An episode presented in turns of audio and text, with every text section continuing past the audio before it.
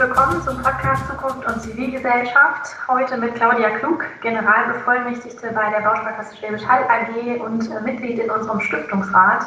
Genau, und damit ähm, sind Sie quasi prädestiniert für unser heutiges Thema. Also wie wohnen und leben wir in Zukunft und speziell eben auch nach der Corona-Pandemie. Die hat ja unser aller Leben ziemlich auf den Kopf gestellt. Äh, viele arbeiten nach wie vor weitgehend im Homeoffice. Wird das Ihrer Meinung nach so bleiben?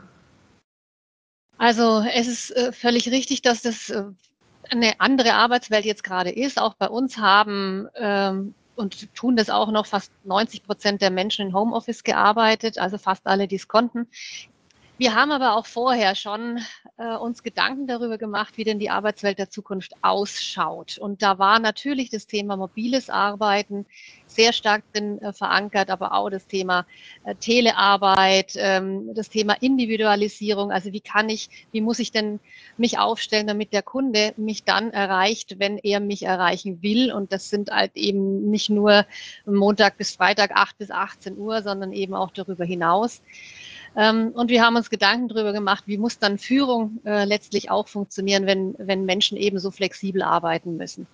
Und ähm, jetzt mal gerade auf das Thema mobiles Arbeiten zurück. Ich gehe nicht davon aus, dass wir die Welt wieder so haben werden, wie sie vor der Corona-Krise war, sondern wir werden eine Mischung haben aus vielen, vielen Arbeitsmöglichkeiten. Äh, dass Menschen zu Hause arbeiten, dass Menschen im Unternehmen arbeiten, und, äh, und eben beides miteinander vereinbart ist. Ähm, Homeoffice hat viele, viele Vorteile. Man kann da sehr konzentriert arbeiten, man ist nicht gestört. Klammer auf, es sei denn, man hat eben auch noch Homeschooling, das ist dann nochmal ein anderes Thema. Äh, aber wenn das eben geordnet geht, dann ist man zu Hause in der Regel äh, ungestörter. Und äh, wenn man Konzeptionen zu erarbeiten hat, dann, dann geht es dort leichter. Nachteile hat es aber auch. Es fehlt das Zusammenarbeits-, das Zusammengehörigkeitsgefühl. Ähm, die Kultur geht ein Stück weit verloren, wenn alle so als Satelliten arbeiten. Und diese zufälligen Begegnungen, die man hat in der Cafeteria oder auf dem Gang und man sich schnell mal austauscht, auch mal guckt, wie es dem anderen da gerade so ja, auch persönlich geht, ähm, das fehlt. Und äh, deswegen wollen wir in der Zukunft dass so ungefähr die Hälfte der Belegschaft immer im, ähm, äh, im Campus ist, das in der Hauptverwaltung ist, und die andere Hälfte kann gerne auch von zu Hause oder von wo auch immer arbeiten.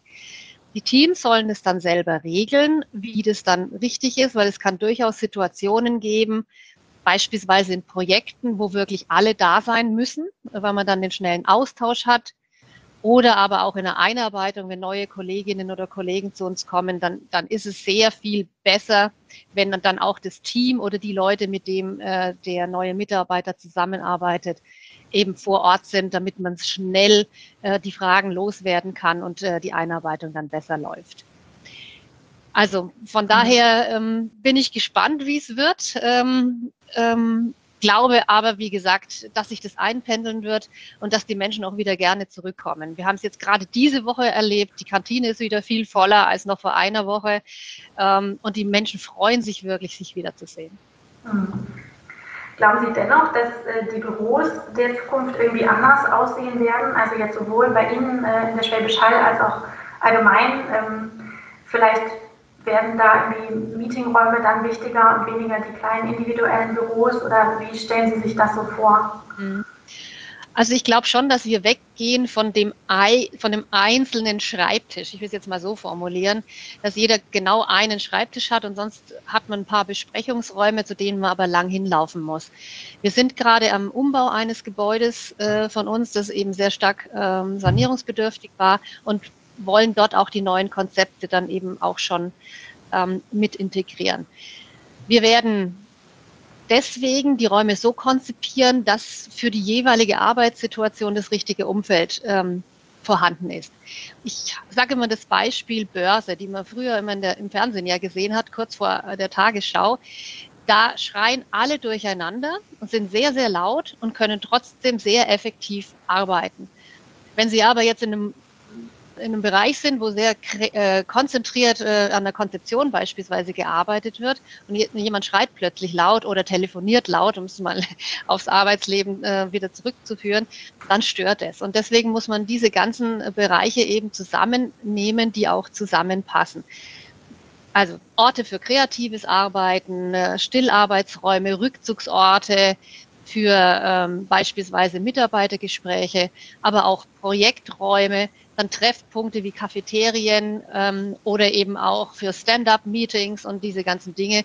Und das Ganze so flexibel zu gestalten, dass es ähm, nicht nur für den Bereich Marketing passt, äh, weil der vielleicht irgendwann mal später wieder umorganisiert und umstrukturiert wird, sondern später dann auch vielleicht für Rechnungswesen oder für IT oder für Processing. Aber ähm, trotz alledem sollen die Menschen natürlich, wenn sie bei uns auf den Campus äh, kommen, feste Bezugspunkte haben. Das heißt, es wird Heimathäfen geben für einen Bereich oder ein Team. Und natürlich müssen wir auch kreative Lösungen finden, welcher Schreibtisch jetzt gerade frei ist, damit die Menschen nicht erstmal äh, sozusagen das ganze Gebäude durchsuchen müssen, welcher Schreibtisch jetzt frei ist und welcher besetzt ist. Mhm. Ähm, das heißt, wir werden auch nicht mehr für jeden Mitarbeiter einen eigenen Schreibtisch haben, sondern eben über Desk-Sharing gehen. Äh, wir haben momentan für 120 Prozent unserer Mitarbeiter Schreibtische, weil die eben in Projekten und in der Linie arbeiten. Und da wollen wir runter auf 0,8 ungefähr, also für acht Personen äh, ja, von zehn praktisch einen fest äh, geordneten Schreibtisch. Ähm, das geht auch gut, weil ja auch Leute äh, krank sind, weil Leute im Urlaub sind, weil sie mal in Besprechungen sind. Aber auf der anderen Seite wollen wir eben, äh, das habe ich gerade eben beschrieben, viel mehr Arbeitsmöglichkeiten haben, dass man in, äh, sich irgendwo zurückziehen kann, dass man auch mal in einer Kantine, die ja im Prinzip äh, acht Stunden leer steht und nur in der Mittagszeit ähm, belegt ist, man dort seinen Laptop mitnehmen kann und dort auch in Ruhe arbeiten kann oder eine, eine kleine Besprechung machen kann. Und so wird es viele Arbeitsmöglichkeiten geben, sodass logischerweise jeder Mensch auch arbeiten kann. Ja. Mhm, mhm. Ähm, jetzt können Sie bei der Schwäbisch ja sicherlich auch so Entwicklungen am Immobilienmarkt äh, nachvollziehen. Ähm, beobachten Sie da, dass jetzt zum Beispiel der Trend hin zu größeren Wohnungen geht, wo vielleicht auch ähm, Balkon, Garten irgendwie wichtiger ist, die vielleicht auch eher ländlich gelegen sind? Ähm, was zeichnet sich da so ab? Mhm. Also wir haben jetzt schon wahrgenommen, äh, dass während der Corona-Krise die Menschen natürlich hingucken, ähm, wie wohne ich denn und wie, wie bequem ist es äh, sozusagen. Und ähm, deswegen sind ja auch äh, bei allen, nicht nur bei uns, die Finanzierungsanträge, Kreditanträge deutlich in, also in die Höhe gegangen äh, und nicht gesunken, äh, weil die Menschen sich eben überlegen, wie, wie will ich denn wohnen in Zukunft. Und wir nehmen auch wahr, dass die Menschen deutlich mehr äh, jetzt wieder aufs Land ziehen wollen. Wir haben da eine Untersuchung gemacht, äh, dass äh, 30-Jährige oder von 30-Jährigen nur jeder Fünfte ungefähr in einer Stadt mit mehr als 100.000 Einwohnern leben will. Viele von, von den gerade jungen Leuten wollen auch wirklich aufs Land, wollen auch wirklich beispielsweise auch auf dem Bauernhof äh, leben, damit auch die Kinder wieder mehr Bezug haben zu wo kommt denn Leben her, wo kommt denn mein Essen her? Äh, und das ganze Thema Nachhaltigkeit spielt da auch äh, entsprechend ähm, eine Rolle. Und wenn man mehr Homeoffice machen kann, ist auch der Weg zur Arbeit nicht mehr so relevant. Äh, sonst hat man natürlich gesagt, ich will in Frankfurt wohnen, weil ich in Frankfurt auch arbeite. Aber wenn ich eh auch zu Hause arbeiten kann, ist es nicht mehr ganz so wichtig. Mhm. Also insgesamt haben die eigenen vier Wände schon an Bedeutung gewonnen, weil sich da jetzt eben so viel abspielt. Ähm, würde ich das auch so sagen? Würde ich auch so sagen, ja. ja. Und zwar in beiden Richtungen. Also äh, äh, auf der einen Seite größer, auf der anderen Seite nehmen wir natürlich auch den Trend wahr zu diesen Tiny Houses, wirklich klein. Auch wieder im Sinne Nachhaltigkeit reduzieren auf das Wesentliche. Und aber auch das Thema Mehrgenerationenhäuser ist natürlich ein Thema, weil ähm, dort eben sowohl auf die Kinder aufgepasst werden kann, in Anführungsstrichen. Äh, da sind, wären dann auch die Großeltern mit da und auf der anderen Seite, wenn die mal äh, pflegebedürftig wären, hätte man da auch eine Nähe. Also auch diesen Trend wunderbar. Hm. Nochmal zu der Landflucht, ähm, die Sie ja, oder eigentlich Stadtflucht, genau, Stadtflucht. die Leute gehen, gehen aufs ja. Land, hatten Sie auch gerade schon angesprochen. Ähm, Können Sie sich, also wird es dann nachher so enden, dass äh, Städte, so Innenstädte vielleicht verweisen äh, und dafür jetzt alle auf dem Land leben oder wie stellen Sie sich das vor? Also das glaube ich jetzt nicht, ähm, weil äh, in der Stadt gibt es ja schon ähm, natürlich mehr Kulturangebote, es gibt mehr Einkaufsmöglichkeiten. Ich glaube, die Städte müssen sich ähm, einfach mehr auch darauf ausrichten, das, das auch grüner zu gestalten. Und von daher glaube ich schon, dass auch, also ich glaube nicht, dass die Städte verweisen, das glaube ich nicht. Mhm. Haben sich die Preise irgendwie nochmal besonders entwickelt jetzt in der Corona-Pandemie? Ähm, das sehe ich nicht so. Ähm, die sind insgesamt, ja, das wissen Sie auch, äh, einfach äh, gestiegen. Also die ganzen Immobilienpreise sind gestiegen. Was gestiegen ist, sind äh, und damit erhöhen sich natürlich auch äh, die Immobilienpreise, die ganzen Baupreise, weil einfach ähm, die entsprechenden Handwerker entsprechend sehr hoch ausgelastet sind und auch die entsprechenden Ressourcen, also wie Holz und so weiter, eben schwerer verfügbar ist. Mhm. Ähm, Sie hatten gerade schon das Wort Nachhaltigkeit angesprochen. Das ist ja auch noch so ein Riesenthema im Wohnungsbau. Können Sie da noch ein bisschen mehr zu sagen? Mhm. Also ich denke, das ist ein ganz großer Trend, nachhaltig zu bauen bzw. auch zu sanieren. Ähm, wenn man mal hinschaut, Gebäude äh, machen allein äh, 30 Prozent der CO2-Emissionen aus in Deutschland. Und das, äh, daraus ergibt sich dann auch, dass es natürlich ein sehr großer Hebel ist, das entsprechend nachhaltig und, äh, oder energietechnisch zu sanieren. Dazu kommt noch, dass wir ähm, ganz viele ganz alte Häuser haben. Also die erste Wärmeverordnung, die gab es äh, im Jahr 1979 und zwei Drittel aller Wohngebäude sind vorher entstanden. Also sind, ähm, wenn sie nicht schon saniert worden sind, auf einem ganz schlechten energetischen Stand. Und deswegen ist es schon wichtig, dass wir ähm, dafür sorgen, dass da mehr Sanierung gemacht wird. Und ähm, wenn wir wirklich bis 2045 klimaneutral werden wollten, und das ist ja das Ziel, äh, dass alle Gebäude bis dahin klimaneutral sind, dann sind da einfach extrem hohe ähm, Finanzierungsvolumen erforderlich bis zu einer 500 Millionen bis zu einer Milliarde Euro. Ähm, und das ist auch nochmal unser Ansatz als Bausparkasse, dass wir natürlich da auch unseren Beitrag ähm, dazu leisten. Wir haben ja sieben Millionen Kunden und ähm, im letzten Jahr haben wir mit dazu beigetragen, dass durch energetische Sanierungen 500.000 Tonnen CO2-Ausstoß vermieden werden konnte.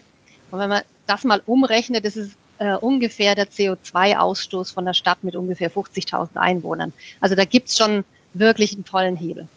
Mhm. Ähm, ja, eigentlich bin ich mit meinen Fragen, ich gucke noch mal gerade kurz. Hm.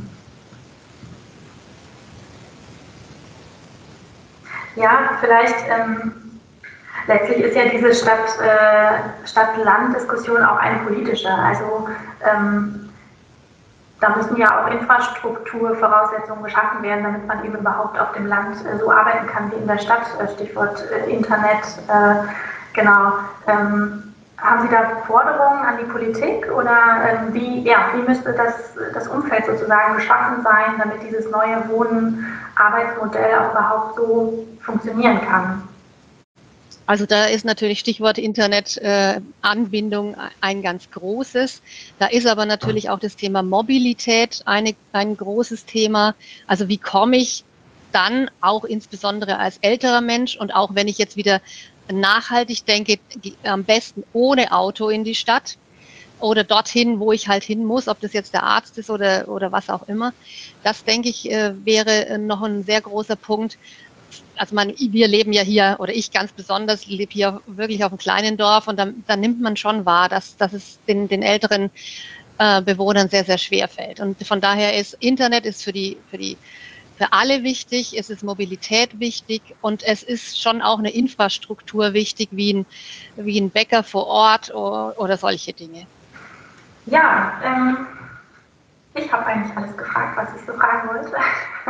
Alles klar. Sie noch, haben Sie noch irgendwas, was Sie noch loswerden möchten, äh, was Sie noch nicht geschafft haben?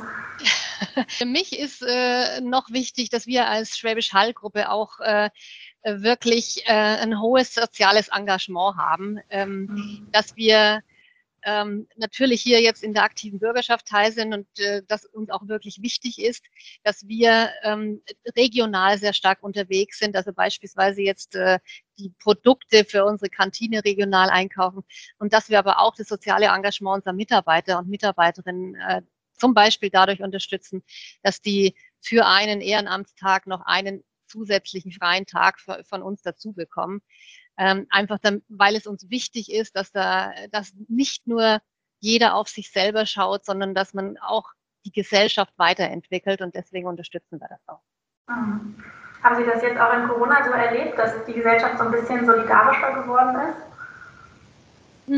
Auf der äh, teils, teils würde ich sagen. Ich habe es äh, erlebt, dass Menschen mehr zusammengerückt sind. Ich habe aber auch erlebt, und das finde ich sehr, äh, ja, davor habe ich echt Respekt, dass Menschen sich teilweise auch nicht mehr zuhören, sondern jeder seine Meinung vertritt äh, und seinen Standpunkt hat und gar nicht mehr hört, warum der andere einen anderen Standpunkt hat. Und da müssen wir uns wieder, glaube ich, viel mehr zuhören und uns dann auch mehr verstehen. Das wäre mir persönlich sehr, sehr wichtig. Ja, das ist doch ein super Schlusswort. Ich würde sagen, wir belassen es dabei. Vielen Dank nochmal. Ähm, Gerne. Ja, einen schönen Tag noch. Ähm. Das Gleiche wünsche ich Ihnen auch. okay. Tschüss.